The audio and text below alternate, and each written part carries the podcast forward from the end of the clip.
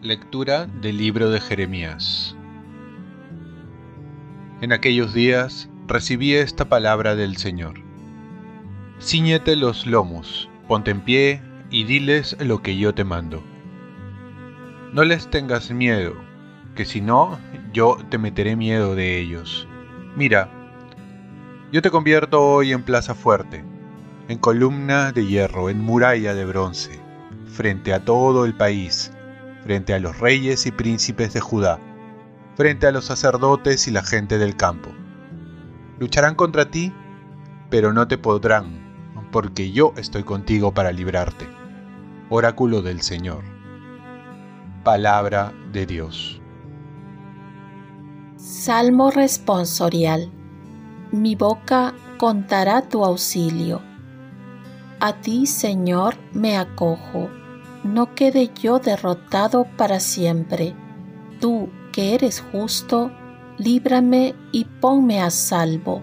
Inclina a mí tu oído y sálvame. Mi boca contará tu auxilio.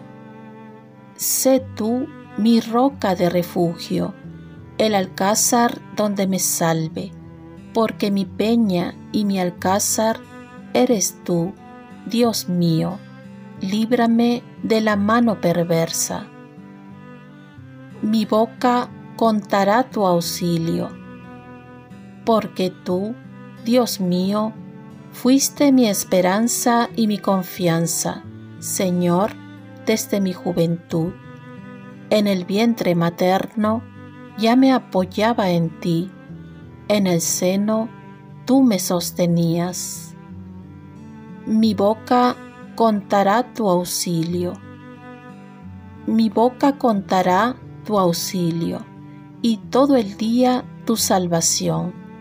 Dios mío, me instruiste desde mi juventud y hasta hoy relato tus maravillas. Mi boca contará tu auxilio.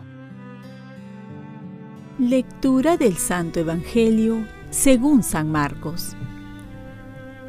En aquel tiempo, Herodes había mandado prender a Juan y lo había metido en la cárcel encadenado.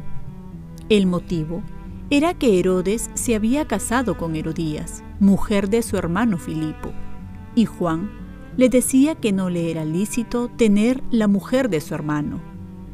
Herodías aborrecía a Juan y quería quitarlo de en medio. No acababa de conseguirlo porque Herodes respetaba a Juan, sabiendo que era un hombre honrado y santo y lo defendía. Cuando lo escuchaba, quedaba desconcertado y lo escuchaba con gusto. La ocasión llegó cuando Herodes, por su cumpleaños, dio un banquete a sus magnates y a sus oficiales y a la gente principal de Galilea. La hija de Herodías entró y danzó lo que gustó mucho a Herodes y a los convidados. El rey le dijo a la joven, Pídeme lo que quieras, que te lo doy. Y le juró, Te daré lo que me pidas, aunque sea la mitad de mi reino. Ella salió a preguntarle a su madre, ¿qué le pido? La madre le contestó, la cabeza de Juan el Bautista. Entró ella enseguida a toda prisa, se acercó al rey y le pidió, Quiero que ahora mismo me des en una bandeja la cabeza de Juan el Bautista. El rey se puso muy triste, pero por el juramento y los convidados no quiso desairarla. Enseguida le mandó a un verdugo que trajese la cabeza de Juan.